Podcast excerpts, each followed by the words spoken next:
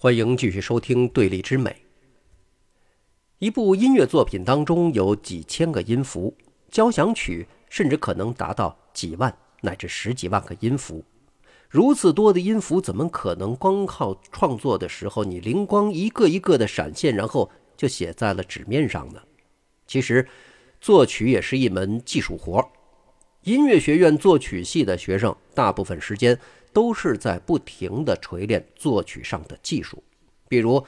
音乐学院里面要精修所谓的四大件和声、配器、曲式和对位法。对于咱们中国人，包括整个东方来说，和声相对陌生。在中国，器乐演奏大多数是独奏单音旋律为主，从咱们传统音乐的根基里面是找不到明显的和声的痕迹的。和声是由不同音高的音同时发生构成，音的数量高低都能变，不同和声之间的连接呢也是能变的。如此一来，这和声的种类和可以达成的效果就千变万化。那么，在这个工具箱里面如此多的工具，你怎么样去组合呢？历史上第一个给和声这个工具箱写出了一个体系化使用说明书的人是法国。巴洛克时期最重要的作曲家拉莫，拉莫要比此前提到的路易十四时候称霸法国乐坛的宫廷作曲家吕利小差不多五十岁，是吕利之后法国乐坛的第二代掌门人。但是相较于作曲家的身份，他更是一个令人崇敬的音乐理论家。一七二二年，拉莫出版了一本著作，叫做。还原到其自然原则的和声学，简称和声学。这本书奠定了整个西方古典音乐和声体系的基本方法论。那么今天呢？虽然巴洛克最早就是用来形容拉莫的歌剧，但是很明显，咱们今天要说到的主人公还不能是拉莫。在整个巴洛克时期，最具有影响力、最优秀的作曲家当然是巴赫和亨德尔。这两个人的音乐从各个方面都形成了巴洛克时期音乐的两座最高峰，而且风格迥异，是对仗工整的二元对立。巴赫和亨德尔的生活背景有相似的地方，虽然亨德尔主要在英国发展，而且加入了英国籍，但是他和巴赫都是德国人，两个人的出生地也很接近。巴赫出生在距离莱比锡一百多公里的艾森纳赫。亨德尔呢是出生在莱比锡西北部不到二十公里的哈雷，两个人都出生在一六八五年。亨德尔比巴赫早出生了不到一个月，在寿命上呢，亨德尔比巴赫多活了九年。宗教信仰上面，两个人都是路德宗的新教基督徒。在前头关于意大利和德意志这一章内容里面，我曾经说过，意大利擅长美术，德意志擅长音乐。这在巴洛克时期也得到了体现。巴洛克时期音乐的最高水准在德奥地区。巴赫被称为西方音乐之父，经过后人整理，他一生创作呢超过了千部。巴赫的主要作品都是规模庞大，比如弥撒曲、清唱剧、受难曲等等，长度大多在一个小时以上。还有诸如英国组曲。法国组曲、协奏曲、无伴奏奏鸣曲和组曲等等，都是大篇幅的作品。后世的作曲家没有人能在创作数量上超越巴赫，唯有在跟他同时期的泰勒曼做到了，可能是超过了三千部的作品。但是，虽然他数量多，不过作品的质量跟巴赫是不可同日而语的。泰勒曼的作品相对规程化、同质化，而且呢，创作手法相对单一。跟巴赫那从历史地位上来说是一个天上，一个地下。呃，后人在整理巴赫作品的时候用的是 BWV 的编号，意思是巴赫作品目录，编号是从 BWV 一开始排，新发现一个，然后呢这表里面就加一个，截到二零一七年排列到了 BWV 一千一百二十八，而且。在同一个编号下，常常呢还有好几个次级编号不一样的作品。虽然是编到了 BWV 一千一百二十八，但总数实际上是比这个数字有过之而无不及的。BWV 编号呢没有办法表现作品创作的先后次序，并不是说最早创作的就是一，最后一个创作的是一一二八。比如说 BWV 一零零一到 BWV 一零一二是六部小提琴无伴奏奏鸣曲和组曲和六部大提琴无伴奏组曲，但是创作的次序不一定是紧密相连的。巴赫的作品数量多，质量也特别高，没有哪个是灌水的。相比之下，同样也是很高产的莫扎特，却有不少短小作品，给人感觉呢，似乎是有去赚版税的嫌疑。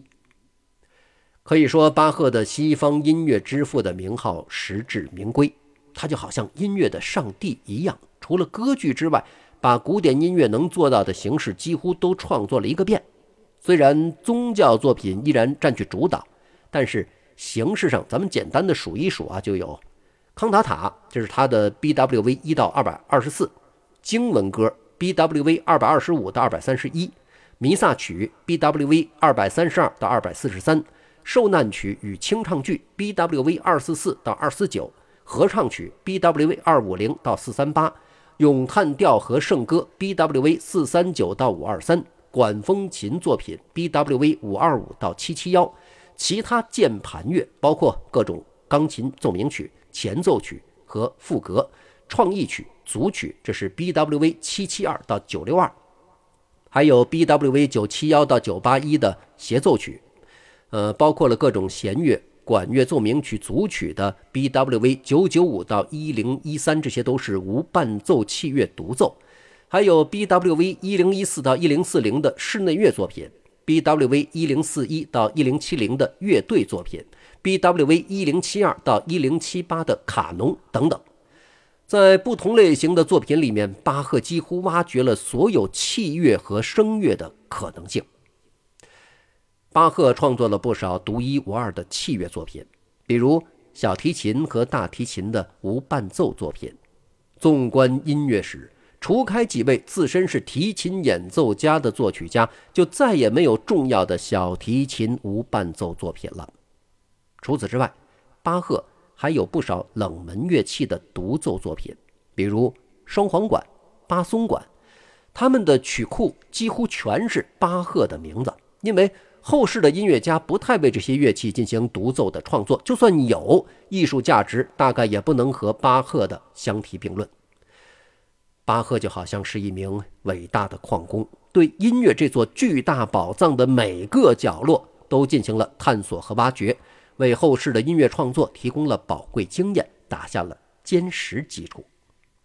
好，说到这儿呢，我们就先来听一小段巴赫的钢琴前奏曲。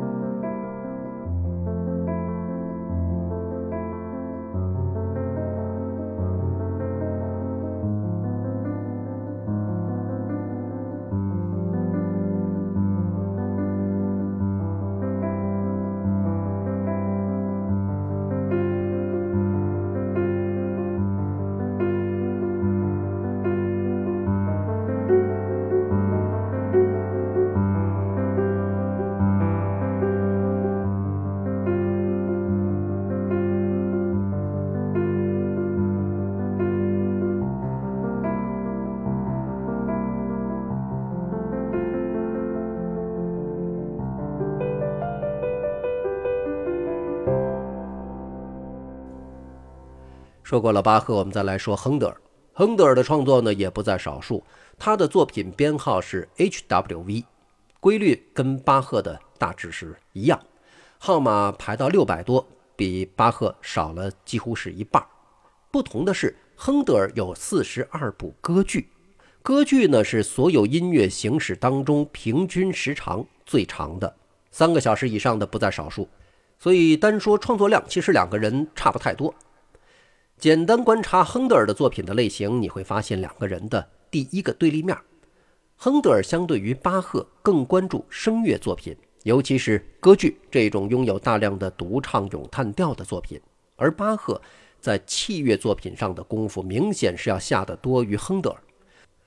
亨德尔流传于后世的作品大多数是声乐作品，比如清唱剧《弥赛亚》，还有一众的歌剧。巴赫虽然流传后世的声乐作品也很多。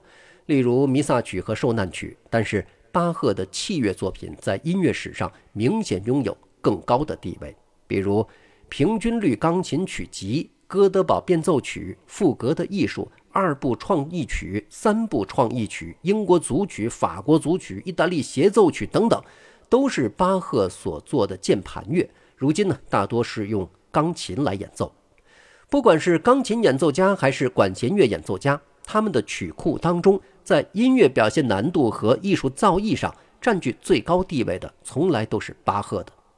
有些演奏家甚至终其一生都不灌录巴赫作品的唱片，因为巴赫的艺术造诣实在太高，你没有理解到位，根本就不敢去触碰。两位音乐家在声乐和器乐这两种形式偏好上的二元对立，主要体现在了主调音乐和复调音乐上。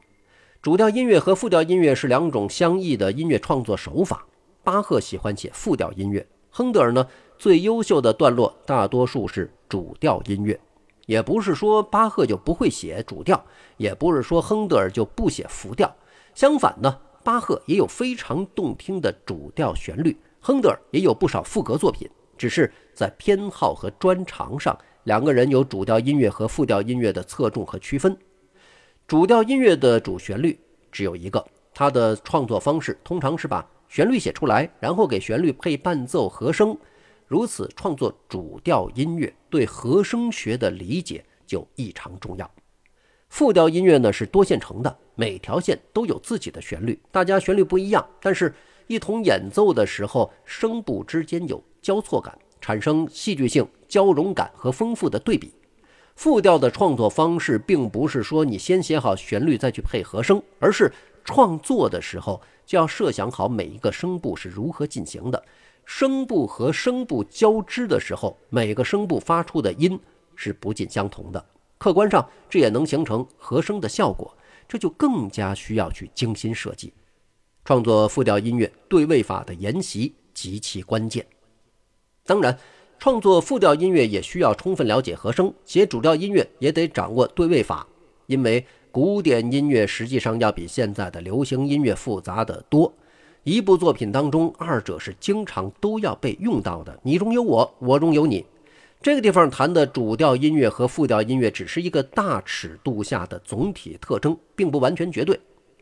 如果用舞蹈来形容主调音乐和复调音乐，主调音乐就好像是。一个领舞的独舞者和很多的伴舞者共同起舞，独舞的服装和伴舞的服装是有显著差别的。复调音乐呢是几个舞者相互配合，共同起舞，服装接近，没有谁是领舞谁是伴舞之说，你来我往，交相辉映。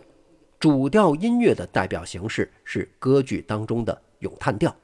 咏叹调是歌剧里用来抒发情感的段落，凸显的是歌唱旋律之美。为咏叹调伴奏的可能是一个规模庞大的管弦乐团，但是乐团哪怕有一百人，这观众的注意力还是在那个独唱的身上。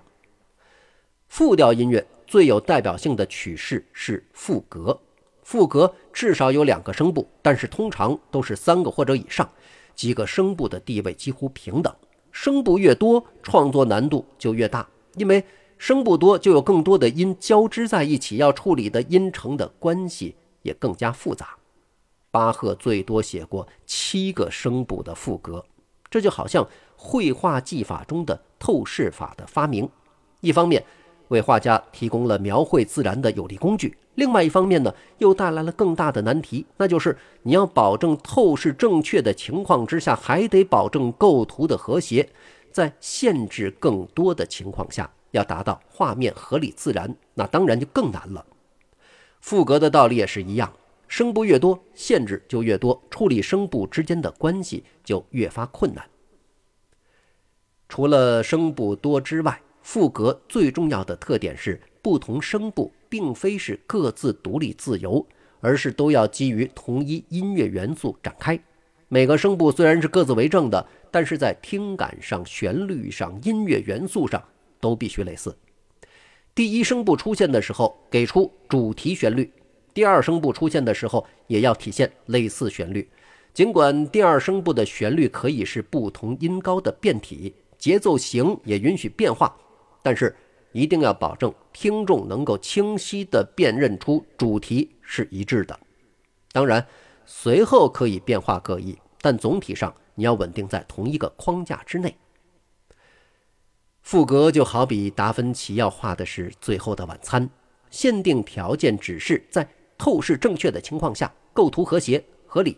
这就已经很困难了。然后呢，又来了一个附加条件，要求每个人物穿的衣服基本一样。这么一来，难度就更大了。原来呢，还能通过服装的差异让画面丰富，但是如果大家都穿着类似，你发挥的空间就会更少。也许只能让人物的表情更加丰富，动作更加夸张，你才能画出优秀的作品。同样道理，赋格呢也是要讲究计算精巧，既要保证声部之间的均衡，还要保证主题明晰，更要保证听感悦耳，可以说是极具数学美感的音乐形式。值得一提的是，很多人都非常熟悉的卡农是一类。特殊情况的赋格，赋格的每个声部尽管主题元素一致，但是音符排列还是不尽相同。而卡农呢，是每个声部都全然一样，只是出现的时机有差异。最著名的是巴洛克时期德国作曲家帕赫贝尔的 D 大调卡农，实际上是三把小提琴在琴谱相同的情况之下相互错开两小节进入。等于是旋律自己跟自己发生交错，是一种很有趣的音乐形式。但是千万记住，卡农是一类曲子的统称，是一种曲式，而并不是某一首音乐作品的名称。好，在这期节目的最后呢，我们就来听一段亨德尔的歌剧作品《薛西斯》的片段。这是亨德尔创作的非常有意思的一部歌剧，大家一起来欣赏一下。